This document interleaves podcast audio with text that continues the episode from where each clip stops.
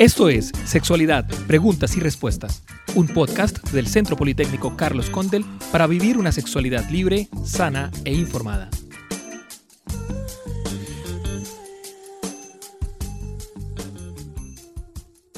Saludos, comunidad educativa del Centro Politécnico Carlos Condel.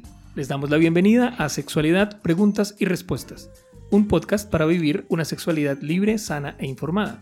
Los saluda Cristian Triana, encargado de la biblioteca escolar creada de nuestro colegio, y nos acompaña hoy el equipo psicoeducativo del Centro Politécnico Carlos Condel. En primer lugar tenemos a Francisca Cofré. Hola Francisca. Hola Cristian, ¿cómo estás? Muy bien Francisca. Sigamos con Ricardo Fuentes. Hola Cristian, acá estamos muy contentos por esta invitación y estar acá conjunto con mis compañeros. Muy bien, y por último tenemos a Lucas Perch, psicólogo de nuestro colegio. Hola Cristian, acá muy expectante y ansioso ya por poder responder las dudas de los y las estudiantes de Carlos Condel. Muy bien, les contamos que este programa hace parte del plan de sexualidad que se está desarrollando en nuestro colegio. Lucas, me gustaría que nos contaras un poco de qué se trata este plan. Bueno, el plan de sexualidad consta más que nada de una serie de acciones que son ejecutadas tanto por nosotros, el equipo psicoeducativo, en ayuda de profesores, coordinaciones y apoderados, para poder favorecer el desarrollo global de los estudiantes. ¿En relación a qué? A la sexualidad. Nuestro objetivo final es que los estudiantes de nuestro establecimiento puedan vivir una sexualidad de manera libre, responsable, consciente, pero que al mismo tiempo sea bajo el autocuidado y la autorrealización.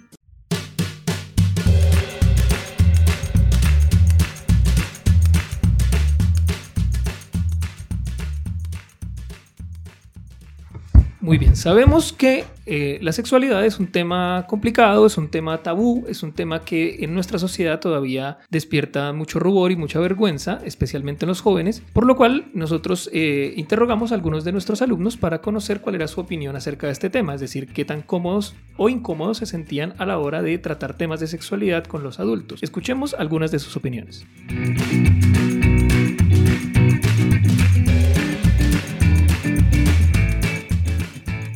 Una pregunta bien simple. Eh, ¿Es difícil hablar con los adultos de sexualidad? Sí, ¿Por qué? porque es un tema incómodo ¿Incómodo para quién? para ellos y para nosotros. ¿Por qué es incómodo para ti? Porque no sé, no me no estaría cómodo hablando eso con mi mamá o con alguien así. ¿Tú crees que es difícil hablar de sexualidad con los adultos? Eh, sí, ¿Por qué?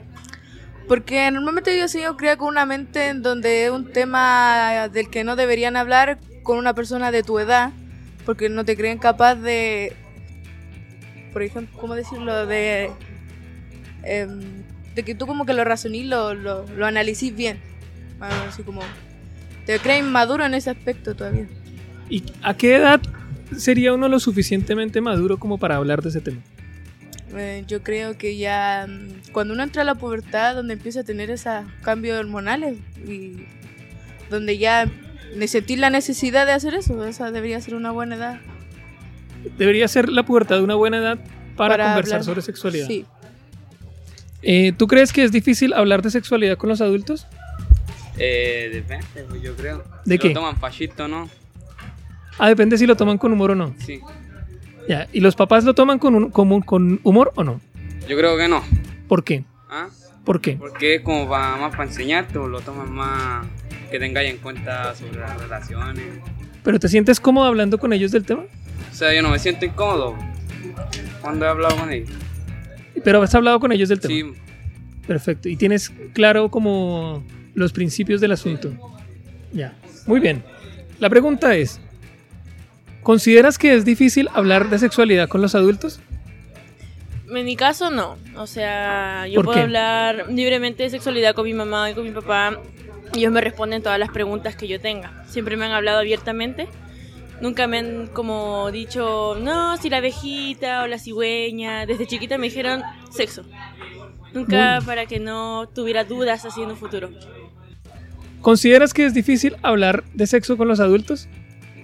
Sí, ¿Por qué? porque me da vergüenza. Eh, ¿Y te pasa con todos los adultos? Eh, con, el, con casi todo. Perfecto. ¿Y cómo haces para cuando tienes dudas al respecto? ¿Cómo te informas? ¿Qué haces? Busco por internet para no preguntar algo de sexo.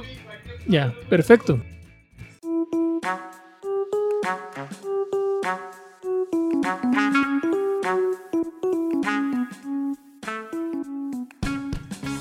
Bueno, ahí teníamos varias opiniones. Tenemos eh, algunos de nuestras estudiantes sienten mucha vergüenza, mucha incomodidad. Tenemos otras que no tanto, que tienen esa confianza para hablar con sus padres. Pero esto siempre es un tema recurrente en la adolescencia. Existe este tabú, estas vergüenzas. ¿Por qué creen ustedes que es tan difícil hablar de sexualidad? Bueno, eh, consideramos que esto tiene un trasfondo en cuanto a cultura ya de los padres, porque eh, las preguntas que no se realizan a los papás es netamente por vergüenza tanto de los hijos como de los padres. Y es por eso que esto no se va generando, siendo que es algo muy normal en nuestro desarrollo. Claro, y bueno, se me ocurre ahí que en el fondo hay miedo, hay bastante miedo detrás del tema, especialmente de los padres, considerando que la sexualidad pues efectivamente puede acarrear ciertos problemas como los embarazos no deseados, como las enfermedades de transmisión sexual. Ricardo, no sé si nos puedes contar un poco cuál es la estrategia de las preguntas y respuestas que dan origen a este programa, qué buscan con esa estrategia, hacia dónde apunta y qué es lo que viene a continuación. Nosotros junto al psicólogo realizamos una actividad eh, orientada específicamente a lograr captar eh, todas las dudas que pudieran tener lo- los jóvenes eh, de primero y segundo medio inicialmente. En el taller de habilidades cognitivas eh, hicimos una actividad donde los estudiantes eh, tuvieron que reconocer algunas preguntas eh, extraídas del libro 100 preguntas eh, de sexualidad adolescente, eh, reflexionaron frente al tema y luego plantearon sus propias dudas eh, de forma anónima y la echaron en un buzón. Esas preguntas nosotros las, las revisamos, seleccionamos algunas y ahora las vamos a responder. Bueno, muy bien, efectivamente esta estrategia trata de vencer el miedo a preguntar eh, haciendo uso del anonimato de nuestros estudiantes. La idea es que estas respuestas logren satisfacer esas dudas y puedan generar otras preguntas que van a ser igualmente respondidas. Así que a continuación vamos a empezar a responder algunas de las preguntas que llegaron al buzón. Yo voy a leer las preguntas y luego vamos a eh, escuchar a Francisca, a Ricardo y a Lucas con las respuestas.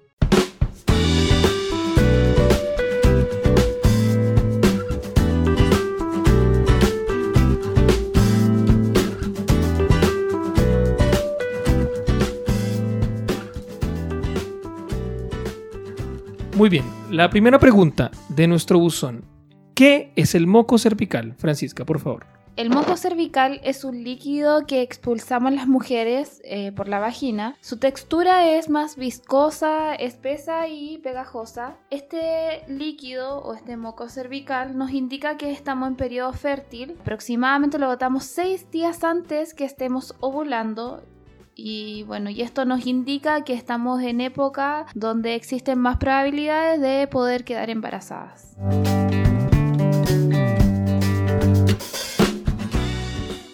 La segunda pregunta es, si el condón queda dentro, ¿puede uno quedar embarazada? Cuéntanos, Ricardo. Bueno, es una pregunta bastante recurrente que nos llegó al buzón. Eh, tenemos que tener en cuenta que si esto sucede, primero que todo debemos mantener la calma. Ya, esto es una situación que podría ocurrir por múltiples factores. Por ejemplo, que el preservativo es muy grande para el tamaño del pene, o que se rompió el preservativo durante la relación sexual, que no se colocó bien antes de la penetración, o que la erección disminuyó durante el coito. Ahora, eh, si hay riesgo de embarazo, eh, tenemos que pensar eh, primero que si queda atrapado dentro de la vagina, lo más probable es que el semen escurra hacia, hacia adentro y las probabilidades de quedar embarazada son bastante altas. Y si bien, si hay penetración anal, eh, si el semen escurre hacia la vagina, sabemos que están, son zonas que están bastante próximas, eh, también hay un riesgo de, de embarazo y también de contraer alguna ITS o infección de transmisión sexual. Perfecto, por lo tanto, ¿cuál sería la recomendación para evitar que esto ocurra, Ricardo? Eh, comprar preservativos que, que sean acorde a- al, al tamaño del pene de- del, del hombre. Procurar colocarlo bien eh, durante, antes de, de comenzar la relación sexual. Y verificar que no se haya roto. Porque si se rompe el, el preservativo, obviamente que va a haber ahí un- un- una filtración de, de fluidos que pueden ingresar a- a- a la vagina. Por lo tanto, si el condón se rompe, hay que cambiarlo inmediatamente. Exacto. Muy bien, la tercera pregunta que tenemos en nuestro buzón es, ¿a qué edad es común perder la virginidad? Lucas. Bueno, en primera instancia esta pregunta no tiene una respuesta fija, sino es más bien contextualizable y depende del desarrollo de cada persona. Con esto me refiero a que no existe una edad adecuada en sí para perder la virginidad, sino más bien tiene que existir un contexto adecuado. Sin embargo, se espera que las relaciones sexuales empiecen una vez ya empezada la pubertad más allá de los 13-14 años. Sin embargo, podemos encontrarnos en casos en que va a ser a los 20 o va a ser a los 25 o a los 16 años la edad indicada para perder la virginidad. Bien, por lo tanto, ninguna persona debería sentirse presionada a perderla a ninguna edad. Claro, nadie debiese sentirse presionado ni ser sujeto de burlas ni de prejuicios por quizás ser aún adulto, ser virgen o ser menor de edad y ya haber experimentado sexualmente. Lo importante es que al momento de perder la virginidad, ambas partes, el hombre y la mujer o las dos mujeres o los dos hombres, estén de acuerdo y estén concientizados y realmente sea un momento especial de conexión, de intimidad y confianza en el cual se puedan encontrar el uno con el otro, más allá del hecho de lo que puede significar perder la virginidad frente a la familia o a los amigos o al grupo de pares. Exactamente, yo añadiría que además de la conexión y la decisión también es importante haber tomado las precauciones necesarias para disfrutar al máximo, es decir, el uso del condón, el uso de anticonceptivos, es efectivamente aquello que nos puede ayudar a potenciar el placer y hacer que este momento se eh, enfrente de una manera informada, responsable y ante todo muy libre y muy sana. Muchas gracias Lucas. Vamos con nuestra cuarta pregunta.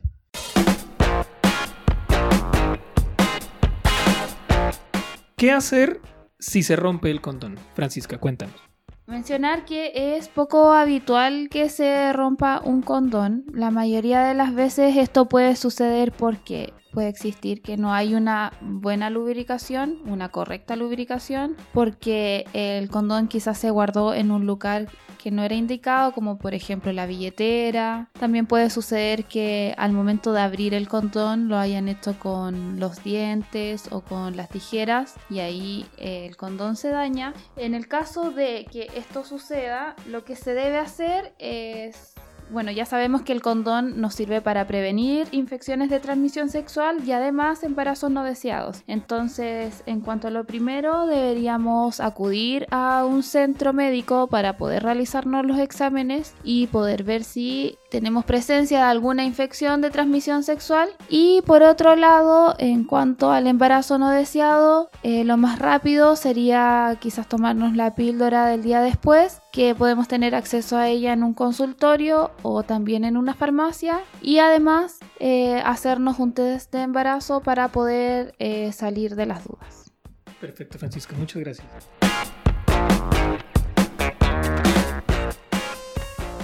bien, la siguiente pregunta que tenemos en nuestro buzón es la siguiente. ¿Puedo quedar embarazada si ingresa semen al ano? Ricardo, cuéntanos.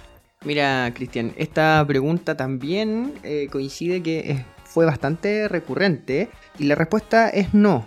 Eh, si estamos teniendo relaciones anales, no hay ninguna conexión interior que haga llegar el semen hacia la vagina o los órganos interiores que puedan generar una fecundación, ¿cierto? Eh, ahora, si ingresa eh, semen al ano y este escurre hacia la vagina, ahí sí hay posibilidades de, un embarazo, obviamente, por lo y también de adquirir alguna infección de transmisión sexual. Por lo tanto, es muy importante el uso del preservativo, así que siempre con don. Por supuesto, siempre con don. Muy bien, aquí va una pregunta muy interesante. ¿El líquido preseminal puede dejar embarazada a una mujer? Bueno, para comenzar, hay que mencionar que el líquido preseminal es este líquido transparente que sale desde la uretra del hombre antes de eyacular mediante el acto sexual con la finalidad de poder lubricar la vía por la cual se está penetrando. Este líquido preseminal, a pesar de ser más transparente que el semen en sí, sí contiene espermatozoides. Por ende, este sí podría dejar embarazada a una mujer. No es, es decir, que no es necesario eyacular dentro de la vulva de la mujer para dejarla embarazada, sino que solamente basta con introducir el semen y que parte de este líquido se- preseminal quede dentro de la mujer para que ésta sea fecundada. Hay que tener en cuenta igual que el líquido preseminal también es portador de virus. Si es que la persona, por ejemplo, tiene sífilis o tiene gonorrea, este líquido es capaz de contagiar de esta enfermedad a la persona que lo está recibiendo. Y también cabe destacar que las enfermedades de transmisión sexual que puede traspasar el líquido preseminal también se pueden contraer vía oral, no solamente mediante la penetración, sino también mediante el sexo oral. Perfecto, Lucas, muchas gracias. Muy bien, la siguiente pregunta que tenemos es, ¿al hombre le duele cuando penetra por primera vez? Esto no debería ocurrir, pero para poder evitar esto o prevenir, se puede utilizar lubricantes a base de agua o también condones que ya vienen con un lubricante eh, añadido. Exacto, no todos los condones que se consiguen en el mercado traen un lubricante, hay que fijarse muy bien que lo contengan y si no lo contienen es ideal eh, adquirir, eh, como decía Francisca, lubricantes a base de agua, porque estos no afectan las propiedades físicas del condón y no lo dañan durante eh, la relación sexual. Exacto. Muchas gracias, Francisca.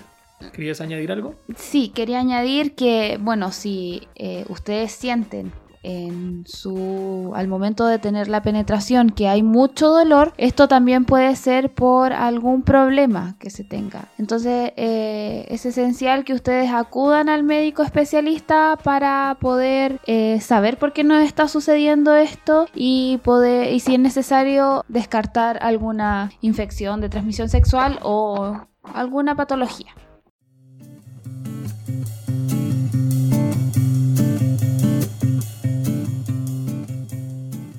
Muy bien, Ricardo. La siguiente pregunta que tenemos es, ¿desde qué edad se produce la eyaculación en el hombre? Es decir, entiendo que es, ¿desde qué edad un hombre puede eyacular? La producción de esperma, Cristian, se inicia poco después de empezar la pubertad. Generalmente esto va desde los 12 años a los 15, pero va a depender de cada persona. Durante este periodo obviamente van a crecer los testículos, también se pueden producir erecciones que son espontáneas y estas erecciones espontáneas se van haciendo cada vez más frecuentes. Eh, y con esto viene acompañado también la eyaculación. Normalmente esto se produce mientras uno duerme y es lo que comúnmente llamamos o se conoce como los sueños húmedos. Esto después con el tiempo va disminuyendo la, en frecuencia, eh, producto de la masturbación o las primeras relaciones sexuales.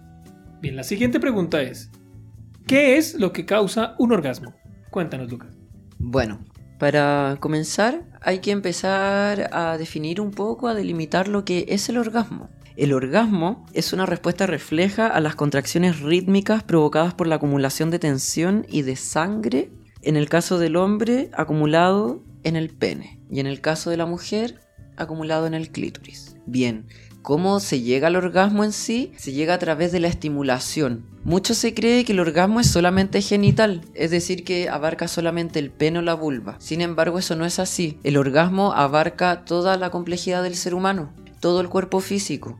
Es por esto que la estimulación y la excitación puede estar dada por las zonas erógenas, que pueden ser nuestra boca, nuestros oídos, nuestros pezones, como también es estimulada por pensamientos eróticos, cuando uno tiene fantasías sexuales, por ejemplo, y también puede ser estimulado por el roce en la zona genital, como en el caso del hombre y mujer en la penetración vaginal o homosexual, la penetración anal, o en el caso lésbico, la penetración con algún artículo. Bien, todo esto complementado genera en sí el orgasmo, no solamente una estimulación del pene o de la vagina.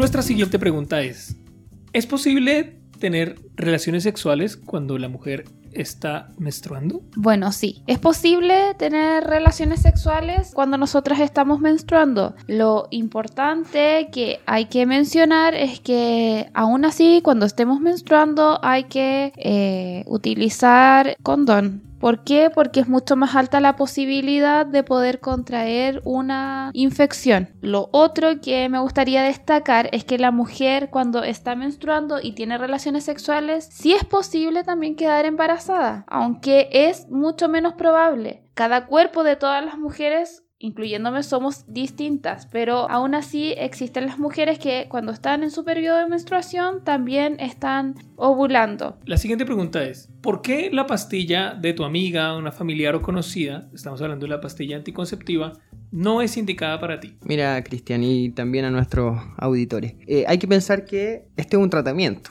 y los tratamientos eh, varían de acuerdo a, a cada persona, porque cada cuerpo es diferente. Por lo tanto, es necesario asistir a un médico especialista, en este caso un ginecólogo o una matrona, para que de acuerdo a las car- características que tenga cada mujer se pueda recetar el método anticonceptivo más preciso, específico e individual, para que pueda tener la efectividad que se espera.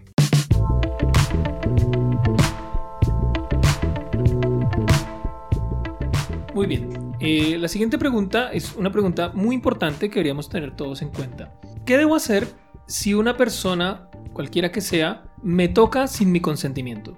Bien, este es un tema bien importante. Cuando nos referimos a que nos toca sin el consentimiento, no nos referimos a alguien que nos roza en el metro o en la micro de casualidad, sino a alguien que está tocando quizás alguna parte de nuestro cuerpo o con alguna intención o con alguna manera que es indebida. En este caso, si tú sientes que alguien te está tocando en alguna parte que a ti te incomoda, en una situación incómoda, sin tu consentimiento, sea tanto un familiar, un amigo, tu pareja o un desconocido, lo primordial es que puedas dar aviso a alguien de confianza y adulta.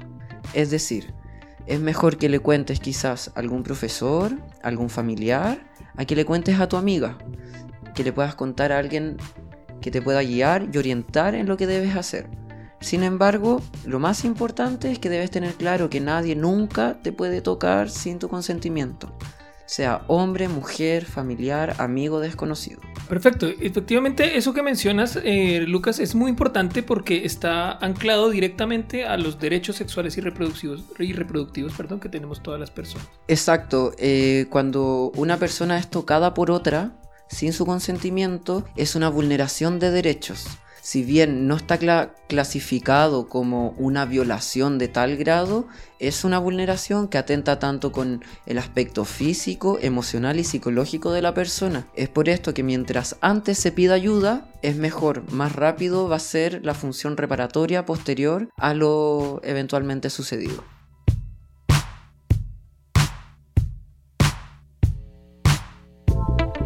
Muy bien, la siguiente pregunta es, si una mujer tiene relaciones sexuales durante el embarazo, ¿estas relaciones pueden afectar de alguna manera al bebé que está en gestación? Cuéntanos, Francisca. Eh, bueno, no tendría ni un problema el bebé si es que eh, se está teniendo relaciones sexuales, si es que la madre está teniendo relaciones sexuales. Lo que sí es importante destacar que eh, siempre se debe utilizar preservativo, en este caso condón, porque siempre está la posibilidad de contraer alguna infección de transmisión sexual y por ende esto puede generar algún daño futuro al bebé, pero al momento de haber una penetración con la madre cuando está embarazada no sucede nada con el bebé. Perfecto, muchas gracias, Francisca. Bueno, esas son eh, las preguntas que hemos recibido hasta el momento. Tenemos muchas más que vamos a seguir contestando en algunos eh, podcasts que vamos a seguir grabando más adelante. Les agradecemos muchísimo por todas las dudas. Les agradecemos a Francisca, a Ricardo y a Lucas por responder. Y los invitamos a seguir haciéndonos llegar sus dudas mediante el buzón que va a seguir habilitado eh, durante las próximas semanas y meses. Eh, si tienen alguna duda o consulta, por favor, acérquense a nosotros. Eh, no sé si alguno de ustedes quiera decir algunas palabras para despedir este primer programa. Bueno, a mí me gustaría agradecer a todos los alumnos que se motivaron, que tuvieron la confianza, más allá del anonimato, de poder exponer sus inquietudes. Y felicitarlos también, porque justamente así como vamos rompiendo mitos, cómo se va educando, cómo se va haciendo prevención justamente de cosas que a veces no deseamos tanto en ciertos momentos. Y a mis compañeros, obviamente. Ya, perfecto. ¿Alguien más quiere decir algo? Bueno, reiterar lo que menciona Lucas, eh, a nombre del equipo de psicopedagogía acá con Francisca, estamos muy contentos por el éxito que tuvo la actividad y, la cantidad de, preguntas que nos llegaron. Eh, sabemos que no es, nunca fácil hablar de estos temas, pero la idea de, de nuestro proyecto, de este proyecto, es justamente volverlo más fácil y normalizar el conversar de sexualidad. Así que muchas gracias y bueno, seguimos en contacto, obviamente. Obviamente. Muchas gracias Ricardo, muchas gracias muchachos, muchas gracias a todos por escuchar.